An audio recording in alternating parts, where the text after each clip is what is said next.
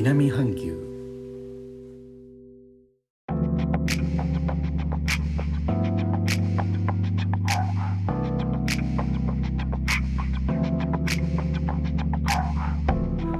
インドネシアから高野です。日本との間約6000キロ。インドネシアジャワ島中部の古い都ジョクジャカルタからお送りしております。日本とは一味も二味も違う東南アジアのライフスタイル。声でお届けします。今日のジョクジャカルタは朝から良いお天気です。気温は33度と暑い日が続いています。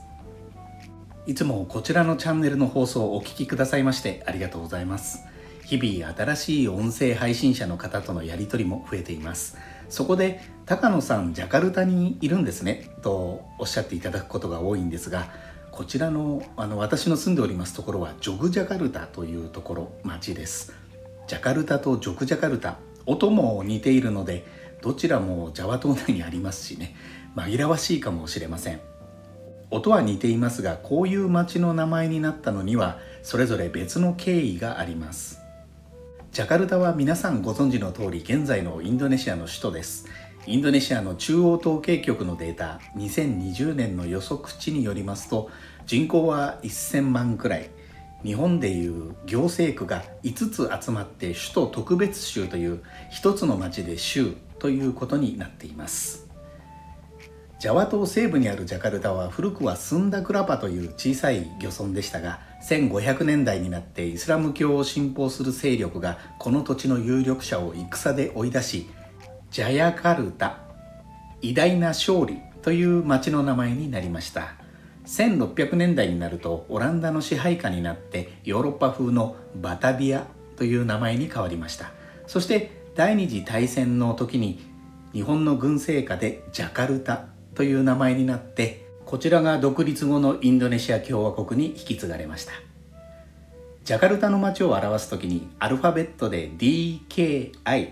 インドネシア語でデーカーイと呼ばれることがあります。これはインドネシア語のダエラ・クースス・イブコタの頭文字を取ったもので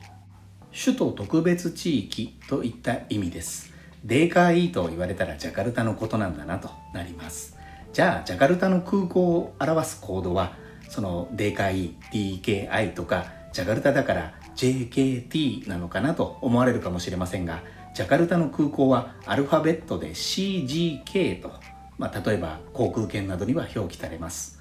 ジャカルタの空港はジャカルタ州内にはありませんで西隣のバンテン州にあります。ですがジャカルタのチェンカレンという場所に近いのでチェンカレンから CGK が取られました。ジャカルタの玄関口のこの空港は現在ではインドネシア独立の指導者大統領副大統領の名前を取ってスカルノハッタ国際空港という名前になっています。さてではジョクジャカルタについてははこれはあのちょっと長くなりましたので次回の放送にしますね。最後までお聴きいただきありがとうございます。レター、コメントもお待ちしております。インドネシアから高野でした。それではインドネシア語でのご挨拶。またお会いしましょう。参拝、ジュンパラギ。